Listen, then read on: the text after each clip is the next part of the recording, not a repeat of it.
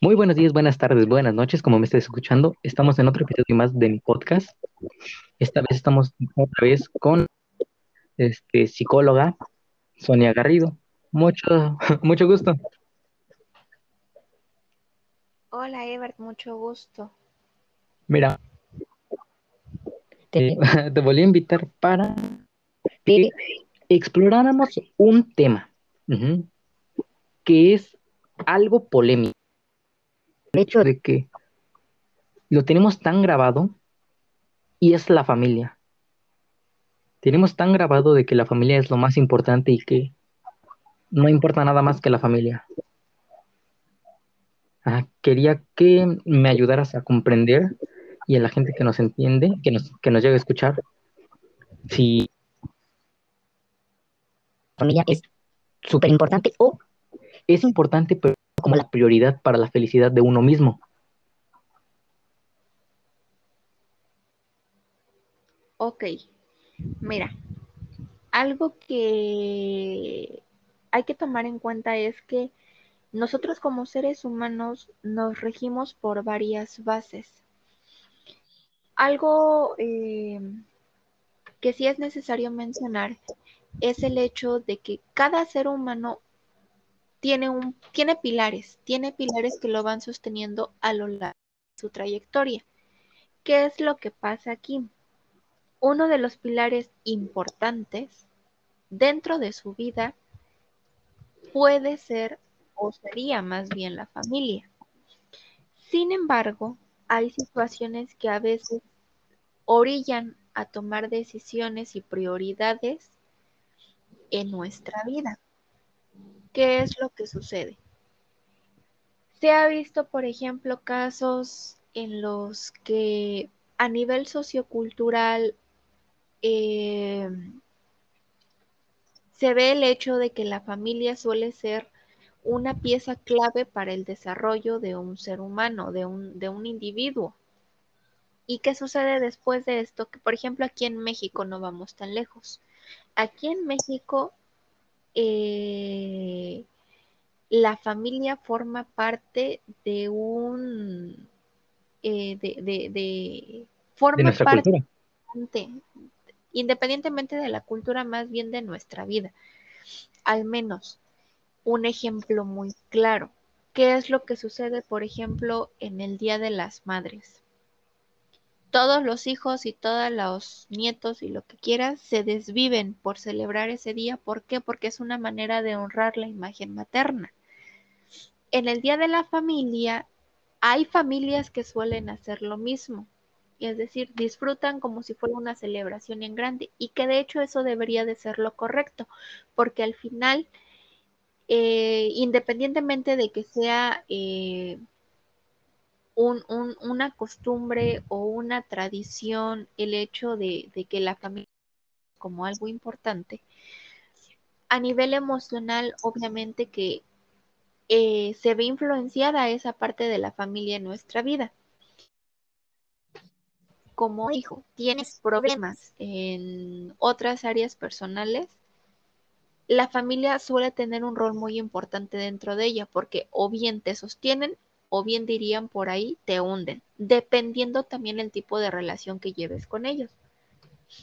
Eh, hay situaciones que a veces también te orillan como a, a, a buscar Alejarte tu propio camino, a buscar tu, exacto, a buscar tu propio eh, interés, el propio tu propia felicidad. De, tu propia felicidad, tu propio interés de qué es lo que realmente ves tú como una familia. Porque sí, yo ahorita me, me, me, me detengo a preguntarte, ¿tú qué consideras que significa la palabra familia? ¿Qué me dirías? Que es un conjunto de... Ah, me, me pusiste... No te sabría decir, pero te diría que es un conjunto de de personas que están relacionadas por algún tipo de sentimiento o sangre y estas intervienen tanto en tu comportamiento como pre, como persona y que son la base para tu desarrollo social. Ok, y es muy respetable. Y con la respuesta que tú me acabas de dar, das una pauta muy enorme de lo que puede implicar la familia para ti. Pero si te das cuenta, me hablaste de que estamos, eh, eh, de, de, de, personas, de personas con las cuales mantienes relación, independientemente que sean de tu, de tu sangre o no. Hay muchos que pueden considerar familia, por ejemplo, a sus compañeros de escuela. Hay quienes eh, pueden considerar familia a sus compañeros de trabajo. Hay quienes pueden considerar familia a la familia sanguínea y consanguínea de la novia o el novio, el esposo o la esposa. Eh, hay quienes pueden considerar familia a los amigos. Entonces, dentro de esa parte, independientemente de que sea de tu sangre o no, ahí te das cuenta que realmente el simple hecho de tener a alguien que te sostenga es importante para ti. Que claro, es, este, lo esencial sería que fueran personas de tu misma sangre, del lugar en el que vives, de tu hogar. Sin embargo, repito, a lo largo de nuestra vida pueden ocurrir muchas cosas que nos hagan tomar decisiones que no, que quizás no están acostumbrados dentro de nuestro, dentro de nuestro núcleo familiar. ¿Y a qué me refiero con ello? Hay familias que, por ejemplo, no están acostumbradas quizás a tener comunicación, ¿no? Entonces, si tú te vas desarrollando en ese, en ese, en esos círculos, ¿qué es lo que, se provoca cuando se llega a una edad un tanto más madura y más em, consciente de, lo que está sucediendo en nuestro alrededor? Que cuando uno crece, o bien sigues el mismo patrón que lleva la familia con la que creciste, o bien intentas hacer un cambio a lo que tú estabas acostumbrado a vivir, para el día en que tú decidas formar una familia, tengas algo bueno que ofrecerle, que quizá no sea lo que aprendiste dentro de tu casa. Intentar dar lo mejor, quizá como futuro padre de familia. O hay quienes simplemente dicen, pues saben que yo no tengo tiempo para estar eh, criando o educando a un niño, entonces yo prefiero seguir mi vida con mi novia o mi novio si es que lo tengo, o bien pues llevar mi vida de soltero y a ver hasta dónde me lleva la vida, ¿no? Entonces, ¿qué es a lo que voy ahorita? Bien, bien eh, podemos considerar eh, en resumidas cuentas que la palabra familia trae mucho significado para diferentes personas. Hay quienes me pueden decir que, la familia son las personas que vives, independientemente de que te lleves bien con ellas o no. O me pueden dar aquella respuesta que tú me diste en donde, repito, te da un panorama más amplio de que no solamente estás considerando como familia las personas que viven, más bien con las que puedes llegar a convivir más. Y se da mucho, por ejemplo, en, en, en, en personas que suelen estar más allá a otras personas que no el trabajo la escuela, que es donde te consume más tiempo. Sobre que quizás llegues a un, estés viviendo en, en suele eh, verse muy seguido, ¿no? Donde los papás trabajan y se ven quizá por la noche. Entonces, eh, lo esencial, repito, sería que todos tuviéramos ese pilar que es la familia, independientemente que sean de tu, de tu hogar o no, porque forman parte de nuestro... Eh, de nuestro ser. De nuestro, de nuestro ser como, como, como individuos.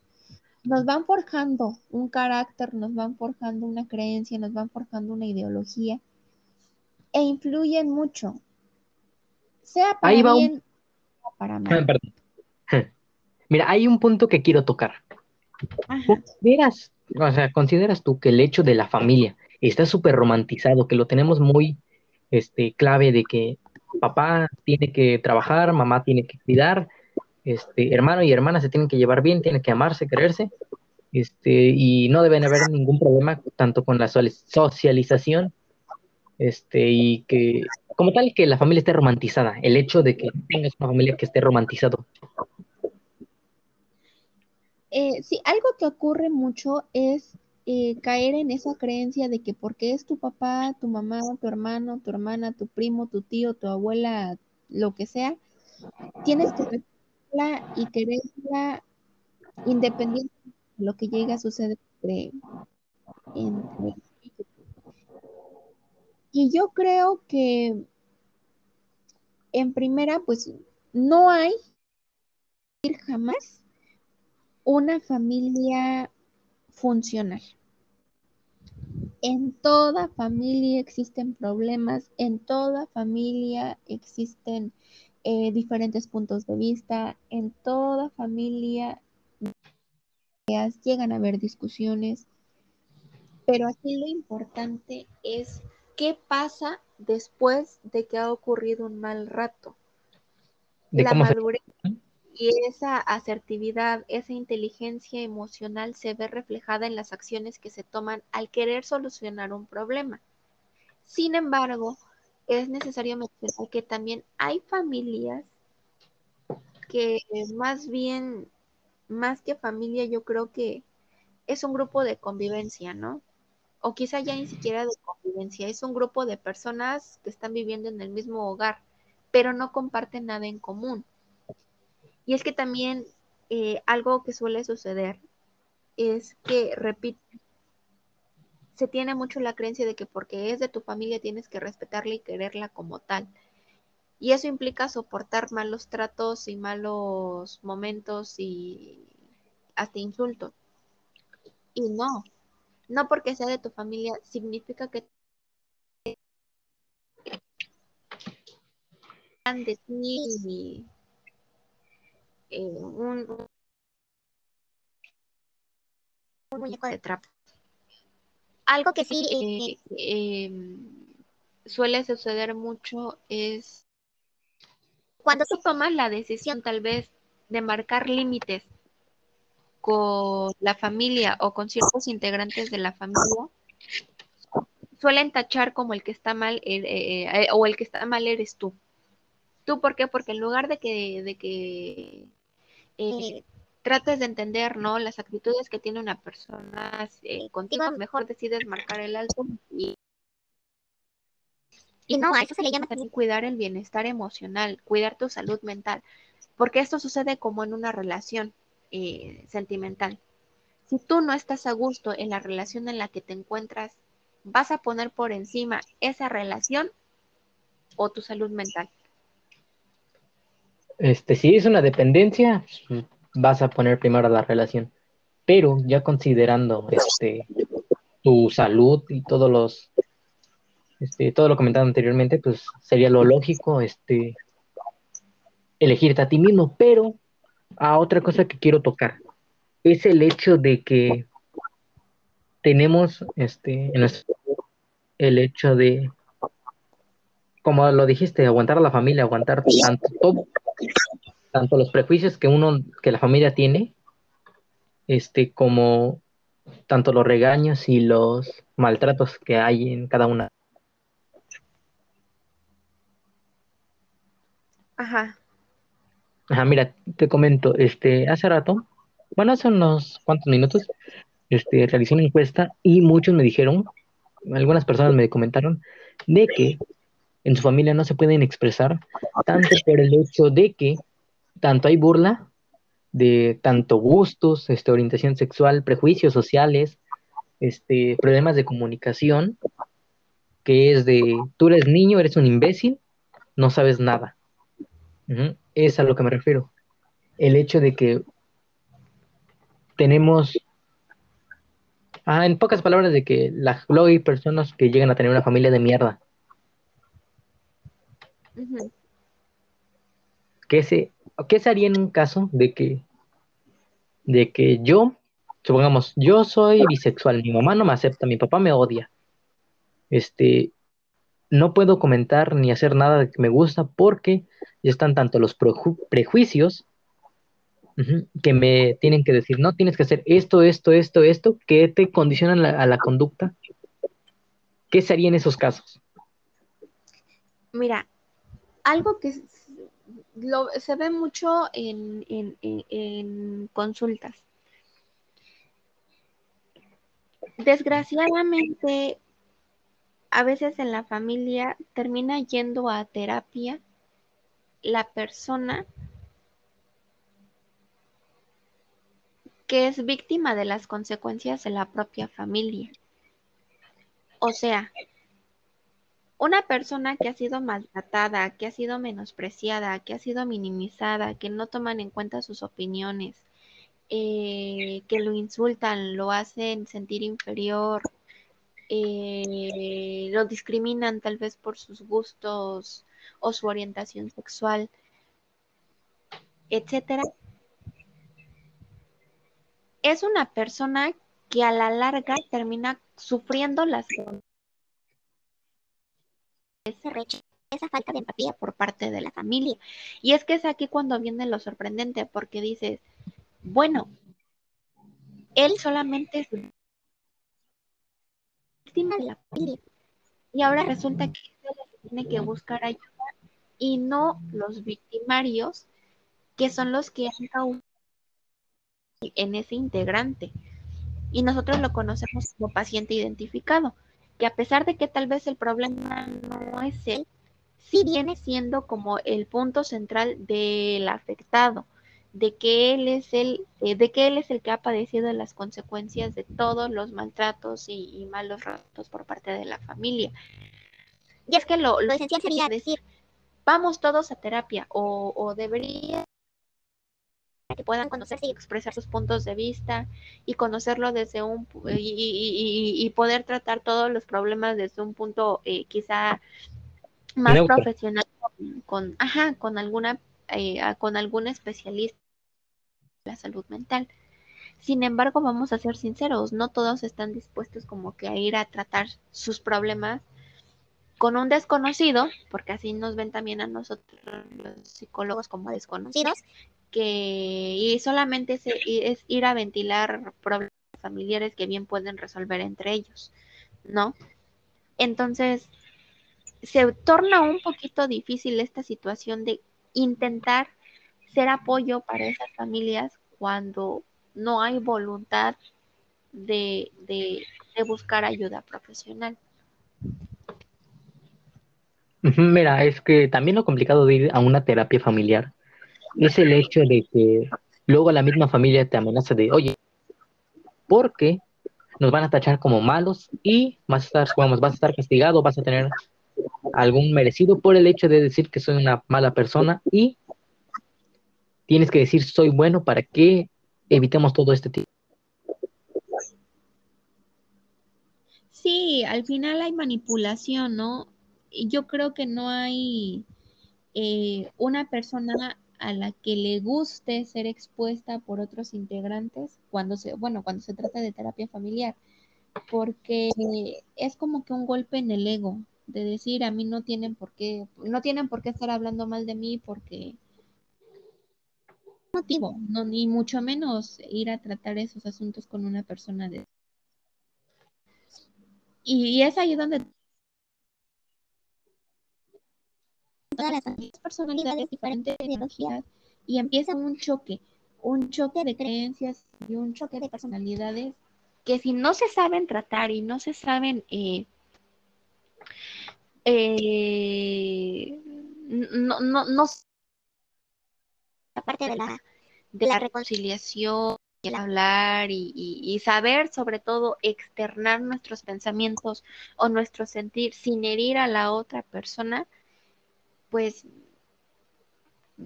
son, son, son cosas que a la larga, te repito, no, no llegan a afectar. Y llegan a afectar. Y es que una de las cosas más importantes a tratar es precisamente eso.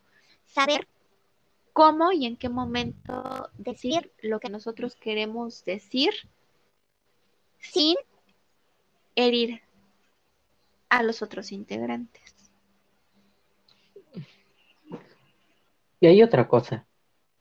Mira, este, antes de hablar sobre todo esto, me puse un poquito a investigar sobre esto. Y muchos, tanto videos en YouTube como muchas personas, te dicen, no, pues está, la, quítate de tu casa, vete de tu casa, este, no dejes que la familia te, se interponga entre tus sueños y virtudes. A esto lo que quiero, al punto que quiero llegar es que a veces nos confiamos tanto de, no, pues me voy de la casa, hago esto. Ah, cuando, ¿qué, qué, qué, qué sugerirías tú este, cuando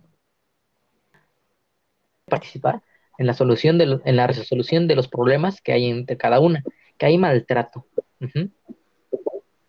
¿Qué se recomendaría?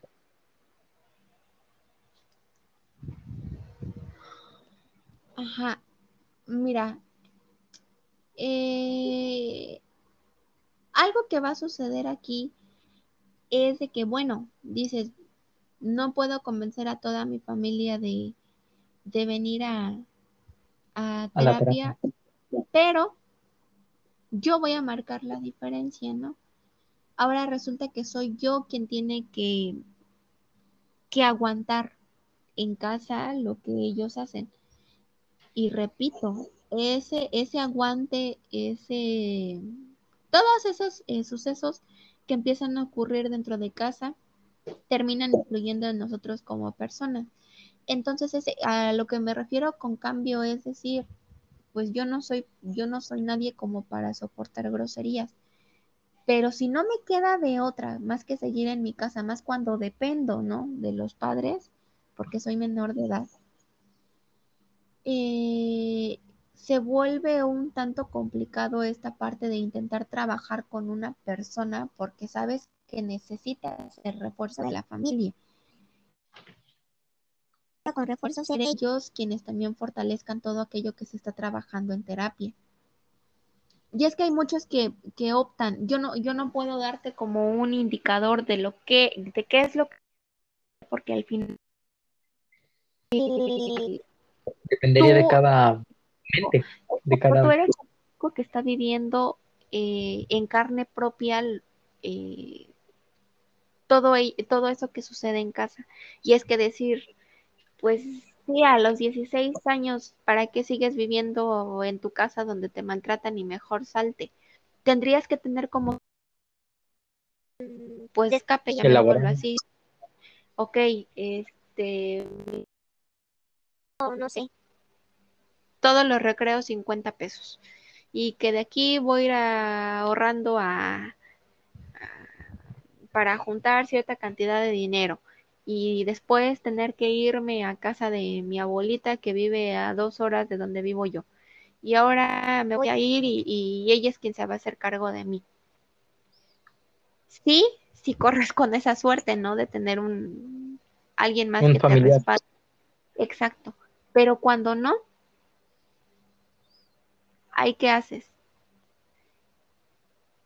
Ahí viene complicado, porque pues al final tú le das, tú como terapeuta o tú como psicólogo o tú como profesional de la salud, le das eh, herramientas, ¿no? Para fortalecer esa parte de, tu autoestima, tu seguridad, tu confianza, todo lo que implique eh, tener al menos eh, un cierto bienestar emocional.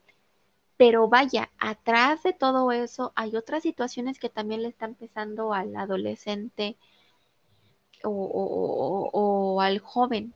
Repito, si eres menor de edad, muchas veces no te queda de otra más que mantenerte en donde estás hasta que llegues a una edad en la que posiblemente pues si digas y pues me voy a poner a trabajar sin descuidar los estudios. Y es que vaya, que esa es otra de las cosas eh, con desventaja, que aparte de, tener que trabajar, tienes que seguir estudiando porque pues quieres salir adelante. Y qué feo, ¿no? Tener que llegar a los 16, 17 años y, y, verte obligado por circunstancias de la vida a tener que abandonar una de las dos cosas para poder salir adelante. Y es que en estas situaciones en las que vivimos hoy en día, todo, todo se torna complicado. Y es que esa parte de la familia y todo este tema se viene a, resaltar más ahorita en pandemia. Imagínate todos aquellos que están viviendo ese tipo de situaciones encerrados desde hace ya un año. No sé si viste en las noticias de que, que, eh, aumentaron los índices de depresión, este, ansiedad, estrés. Sí. Pero esto, ¿Crees que esto se debe a la interacción familiar? Al hecho de que tu familia no te el hecho de no comprenderte y menospreciarte al hecho de hacerte sentir menos, al, hecho de sentirte inferior y con cual cada decisión que tú tengas es odiarte a ti mismo, en pocas palabras. Mira, tú creas una rutina a lo largo de, de, de tu vida. Antes de pandemia, tú, ¿qué era lo que hacías? Siete de la mañana ya estabas en la escuela, eh, estabas con tus compañeros, disfrutabas recreo, disfrutabas todas las clases, que son de cinco a seis horas en la escuela metido, ¿no? A la una, dos de la tarde ya vas para afuera. Si tienes, que, si tienes papás que trabajan bien, los alcanzas a ver aunque sea en la hora de comida o bien hasta en la noche. O si no, pues ya sabes que llegando de la escuela, pues los vas a notar, vas a estar ahí. Si llevas una relación muy padre con tu papá, qué afortunado, ¿no? Porque tal vez ahorita en, pandemia no se siente tanto, eh, no se siente tan drástica o tan drástico el encierro.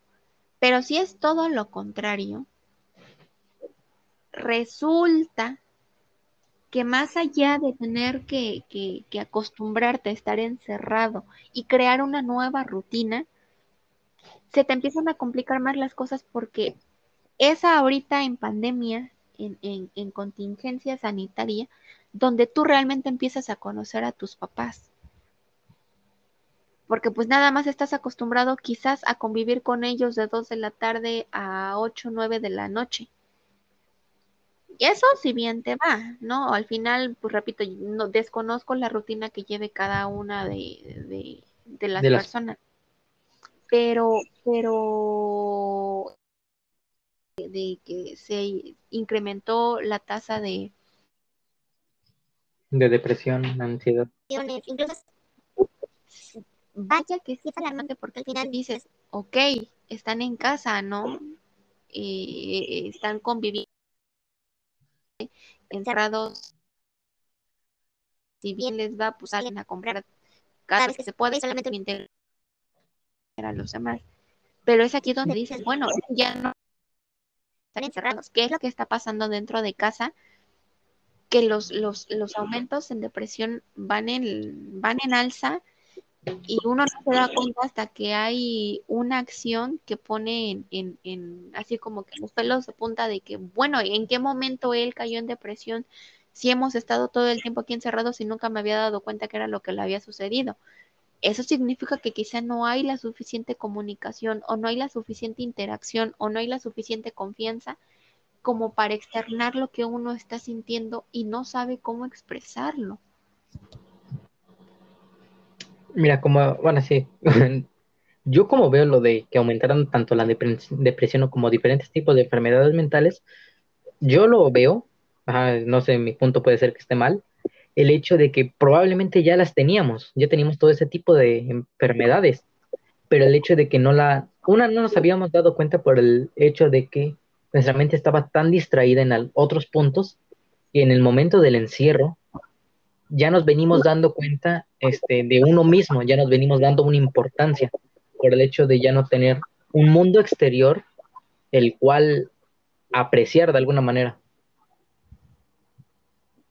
Sí, sí, y, repito, eh, todas estas situaciones siempre te van a llevar como que a reflexionar qué es lo que está sucediendo realmente en casa, qué es lo que está sucediendo realmente en familia que solamente aquí que tenemos que estar encerrados es cuando notamos que tal vez ocurre algo con, con alguno de los integrantes, ¿no? Y es que sí, es como dices, muchas veces ya ni siquiera es como que la, eh, todo el mal pensamiento surgió ahorita en pandemia, no. Quizás sí lo traen de tiempo atrás, pero es hasta ahora tienen más tiempo como para convivir y verse que se vienen dando cuenta.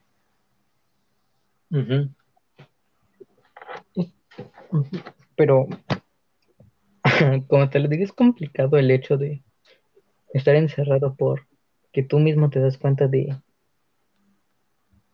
de cómo te sientes, tanto emocional como mentalmente, como, físicamente. Porque yo lo he visto cuando he hablado con algunos amigos que comentan, no, es que nunca me había sentido así, este, me siento miserable, no, no puedo pensar, este, tengo pensamientos suicidas, este, algún tipo de, de problema y dicen, es que no lo puedo comentar con mi familia porque me empiezan a decir emocionalmente que no puedo este, lidiar con mis propios problemas y que como tal a ellos no les incumbe.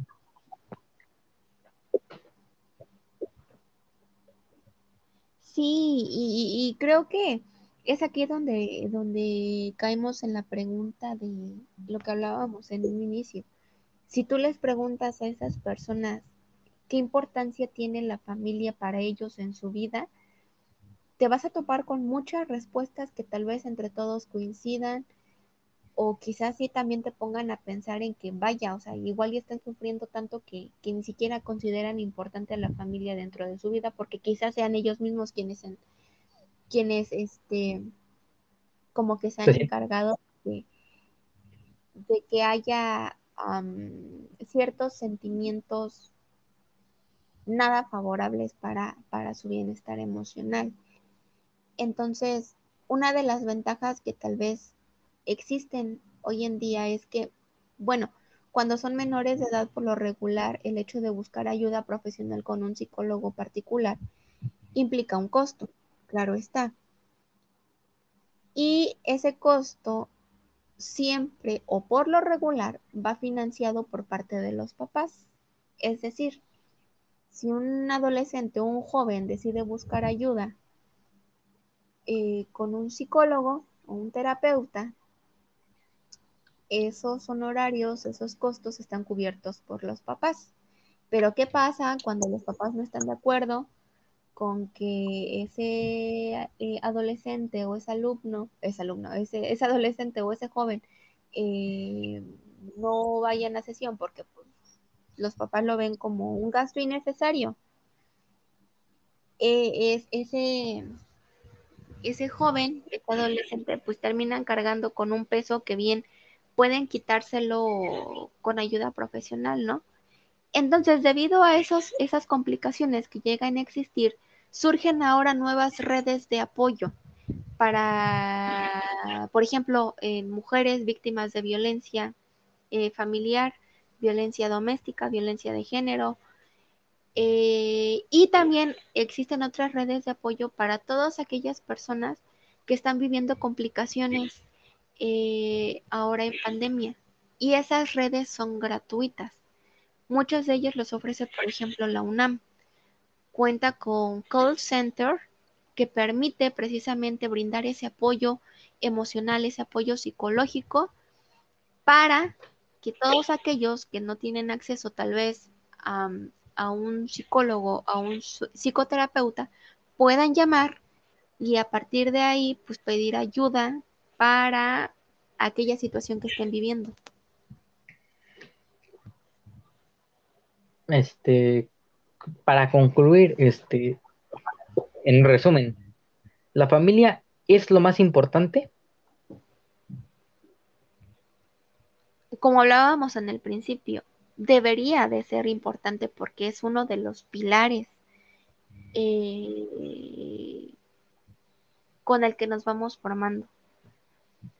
Sin embargo, eh, sin embargo, caemos en la misma cuenta, o sea, hay experiencias que te pueden a ti eh, decir que sí, la familia debería de ser lo más importante o es lo más importante, ¿por qué? Porque con ellos he crecido y es que con ellos yo he encontrado mucho apoyo o yo, eh, mi familia me escucha y me orienta y me guía y me apoya, etcétera. Pero hay quienes también no han tenido la fortuna de vivir toda esa parte de lo que implica tener a personas de tu misma sangre eh, respaldándote, apoyándote, levantándote cada vez que sientes que te caes. Entonces, repito, te sorprenderías de, de, de, de, escuchar las respuestas de todos aquellos a los que les vas preguntando si para ellos su familia es importante o la familia es importante en su vida desde lo personal y desde mi vivencia propia, yo te podría decir que mi familia para mí sí es importante. ¿Por qué? Porque, repito, a pesar de que hemos tenido malos ratos, malos momentos, eh, discusiones y diferencias de cualquier tipo, eh, hemos tenido como esa madurez y esa inteligencia emocional de saber arreglar los problemas en el momento en que deben de arreglarse. Pero si tú se lo preguntas a otra persona que no ha tenido, repito, esa fortuna o esa oportunidad de convivir con, con los integrantes de su eh, apoyándolo y todo lo que implica eh, vivir en una en, en, en un hogar eh, adecuado, pues no sabemos realmente qué es lo que te vaya a contestar. Wow. si te soy sincero, yo siempre he pensado que la familia está muy romantizada, como ya lo había dicho, pero que sí y no es importante. Primero está la felicidad de uno, del uno mismo, del ser propio, y si la familia este, está bien, puedes incluirla para ti. O, un tema más bien subjetivo. Esa pregunta de que si la familia es importante va a depender, repito, mucho de las vivencias de cada persona. La familia es un tema subjetivo, o sea, nunca vas a encontrar una respuesta idónea para, para lo que tú quieres obtener de información. Si tú preguntaras, por ejemplo, si el mundo es redondo, todos te van a contestar una sola pregunta porque hay algo que lo está demostrando. Pero cuando hablamos de un tema en el que das pauta a que haya muchas opiniones y muchas, eh, muchos panoramas, muchas perspectivas, te vas a topar con mucho, mucho este, contenido o mucha información del que, repito, te vas a sorprender o bien van a ser respuestas esperadas. Pero, este, igual y es respetable, ¿no? Que veas más allá de, de del interés familiar y te centres también en querer tener una estabilidad emocional propia antes que nada.